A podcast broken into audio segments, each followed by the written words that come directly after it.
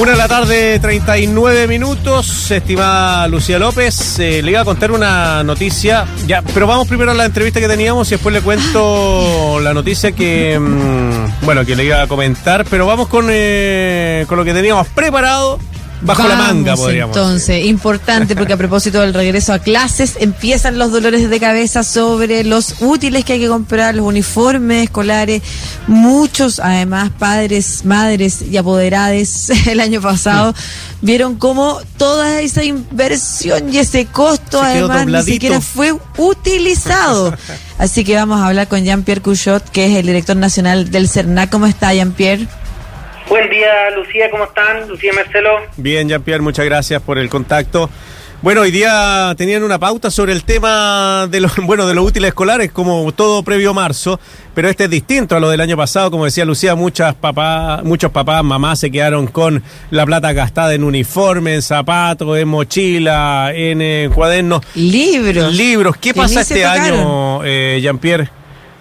Bueno, eh, tú comentas algo súper importante, eh, Marcelo, de que los papás el año pasado se quedaron con muchos útiles eh, y con muchos implementos eh, escolares que, que no lo utilizaron y que perfectamente se puede utilizar este año. Claro.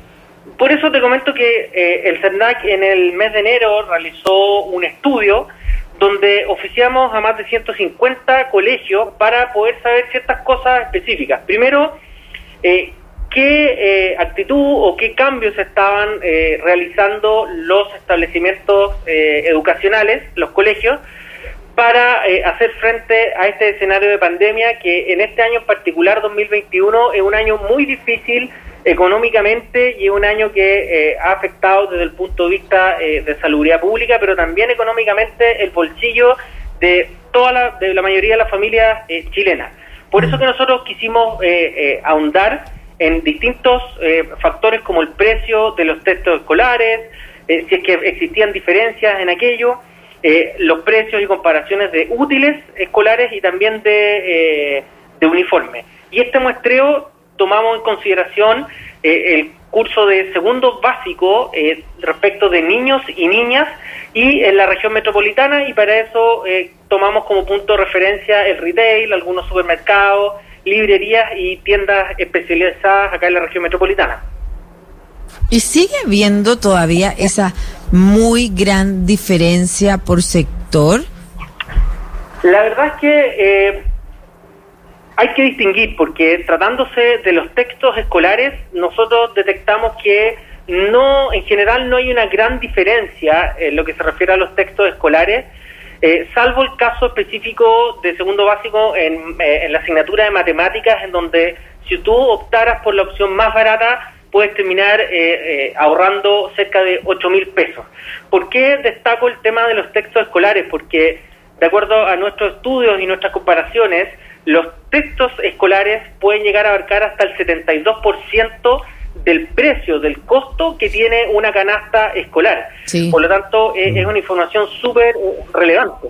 Yo soy medio, medio ignorante en esto. Eh, el Estado regala los libros escolares, eh, pero no sé si a todos los colegios, los privados también le entrega o tiene la posibilidad de, de esta entrega gratuita de los textos escolares. Precisamente este estudio lo que, lo que abarcó fue el mercado de colegios particulares, porque precisamente en estos casos ¿Mm? son los colegios los que establecen, eh, en base a ciertos criterios, eh, objetivos, por cierto, con qué eh, editorial y con qué texto educacional van a trabajar y que se acomode a su proyecto educativo, ¿cierto? Ahora, ¿qué es lo que ocurre? Que esto tiene un porcentaje bastante elevado. ¿Y qué es lo que nosotros identificamos? Y quisimos saber, por ejemplo, si es que los colegios habían adoptado ciertas conductas o ciertas modificaciones. Y fíjense que el 75% casi de, de los establecimientos consultados por el CERNAC nos indicaron que se habían generado instancias de diálogo con las comunidades escolares, con los centros de padres, con los profesores para informarles estos cambios. Y además es muy importante eh, señalar que la Superintendencia de Educación también dictó una circular donde eh, establecía estas recomendaciones y un poco estas exigencias. Y un 41% de, los de los colegios encuestados indicaron también que habían tomado acciones para transparentar el proceso de interno de selección de estos textos escolares, y esto es súper importante porque el año 2019, de Marcelo Lucía, hubo un informe de la Fiscalía Nacional Económica que detectó algunas oportunidades de mejora en el funcionamiento de este mercado de textos escolares para que existiera mayor eficiencia y eso en definitiva se, se, transformara en menores precios para los consumidores. Y precisamente la recomendación más importante era que se aumentaran los mecanismos de transparencia y de discusión y de toma de decisión por qué el colegio decide trabajar con tal o cual editorial y por qué escoger ese, ese libro, en definitiva. Sí, el tema de, lo, de los textos escolares yo diría que ahora durante la pandemia probablemente eh, lo mismo que le pasó a tantos colegios que vieron eh, mermada su matrícula, por ejemplo, porque claro, la crisis eh, pandémica impactó además social y económicamente, lo sabemos, ¿no es cierto?, a muchas, a muchas personas y muchas familias, pero el tema de los colegios particulares es como un descampado en general. Es un descampado donde los colegios particulares hacen lo que quieren y los apoderados, apoderadas que se esfuerzan por esta, esta idea que hay de que un colegio particular puede ser un mejor colegio, puede generar un mayor futuro a tu hijo o hija, quedan en total abandono porque el colegio puede hacer lo que quiere, subir el, la matrícula cuanto quiera, eh, pedir los, la cantidad de libros que quiere, y ahí hay un negocio que también a mí me gustaría que abordáramos, Jean-Pierre, porque uno recuerda cuando era chico, chica, los libros se pasaban de una generación a otra, o sea, y uno borraba, y era muy fácil, eh, porque los libros eran los libros y el trabajo se hacía en otro lado. Hasta el año pasado, cuando los libros casi no se usaron, los libros son todos materiales de estudio ahí y de trabajo ahí mismo. Entonces, prácticamente eh, quedan inutilizados.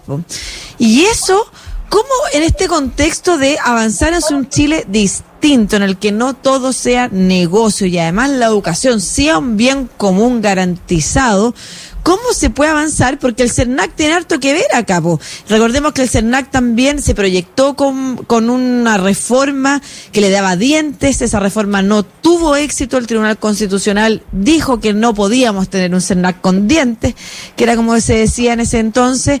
Eh, ¿qué se puede, ¿Cómo se puede avanzar en eso?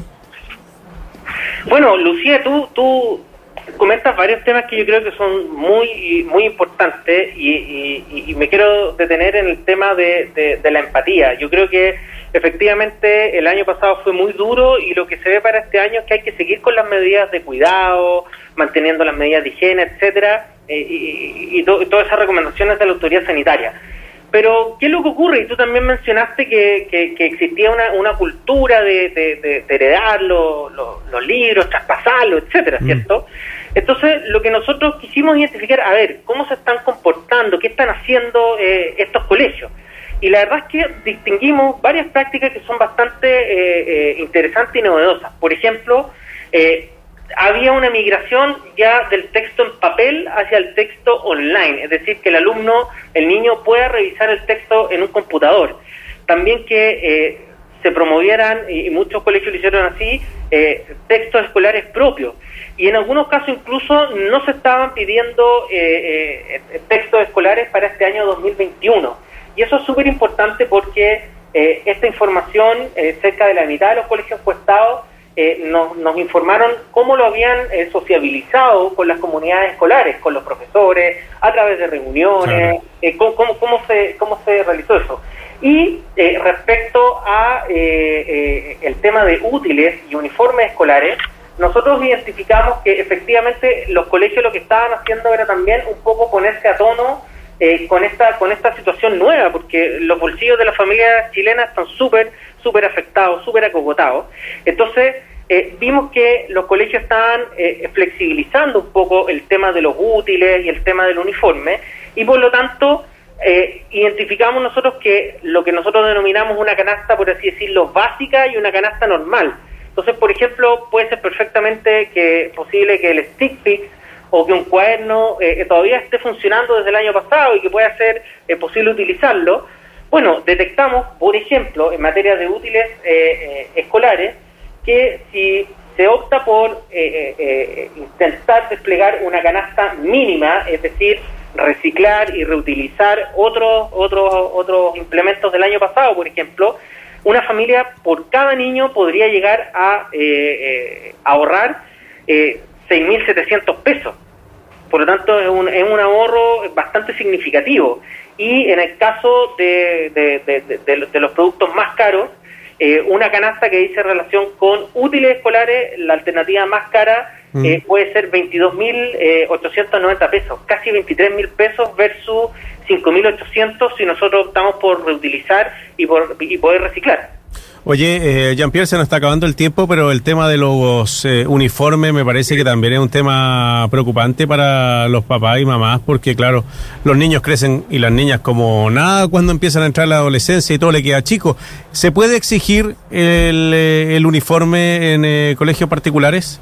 No, no es, los padres no están obligados y de hecho ningún colegio puede negar el acceso de un niño al establecimiento y, menos no brindarle eh, las clases, la educación, puesto que ese es un derecho que está consagrado eh, constitucionalmente. Ahí el llamado es que si algún apoderado, algún consumidor llega a observar una situación de este tipo, puede reclamar ante la Superintendencia de Educación y también podría reclamar ante el CERNAC en cernac.cl o llamando gratuitamente al 800-700-100. Nosotros vamos a tomar ese reclamo y también lo vamos a derivar a la Superintendencia de Educación, puesto que este es un año eh, excepcional y requiere que todos los actores realicen eh, esfuerzos. Los, los padres y apoderados, los, papás, han realizado un esfuerzo tremendo. Han tenido que acostumbrarse y adaptarse a teletrabajar y acompañar a sus hijos en, en esta educación a distancia. Por lo tanto, no es admisible que los, algún colegio eventualmente establezca una exigencia como la que tú comentas, Marcelo. Mm. Muchas gracias, Jean-Pierre Couchot, director nacional del CERNAC. Harto paño que cortar en esta materia en todo caso, porque porque, insisto, muchos padres, madres apoderadas se sienten presionadas, por mucho que la ley diga que no se les puede exigir, presionadas al estándar que existen, que exigen muchos colegios. O sea, de hecho, por ejemplo, hay colegios que, que en algunas materias recomiendan libros que solo los trae una editorial, por ejemplo. Entonces ni siquiera puedes elegir. Cuando dicen, no te pueden obligar a comprar de una marca, pero pucha, hay una sola editorial que los trae, entonces mm. hay tanto ahí que, que, investigar, que averiguar, que y que cambiar, porque cada detalle hoy en día en la educación puede ser un negocio para alguien que atenta contra que efectivamente haya mayor acceso a, a una comunidad que es educada de forma de forma amplia y general de forma además con calidad pero para todos y todas, sin tener que ver aquí la capacidad de comprar. Muchas gracias, Jean-Pierre Cuchó, director nacional del CENAR, por esta conversación. Muchas gracias Marcelo y Lucía y quizás lo último comentarles, darles un aviso que eh, este estudio está disponible en nuestra página web mm. y también está disponible este cotizador de, de, productos donde es súper amigable porque te piden indicar eh, el, curso en el que está el niño, la materia, la editorial eh, del libro, también te piden indicar un establecimiento comercial que tú quieres saber el precio y eventualmente te piden si es que se trata del libro, estos libros como el principal o el libro como de ayuda y te indica cuáles son los precios en estos establecimientos comerciales que están en el cotizador. Muy bien. Chao, Jean-Pierre. Chao, que estén bien. Oye, y una...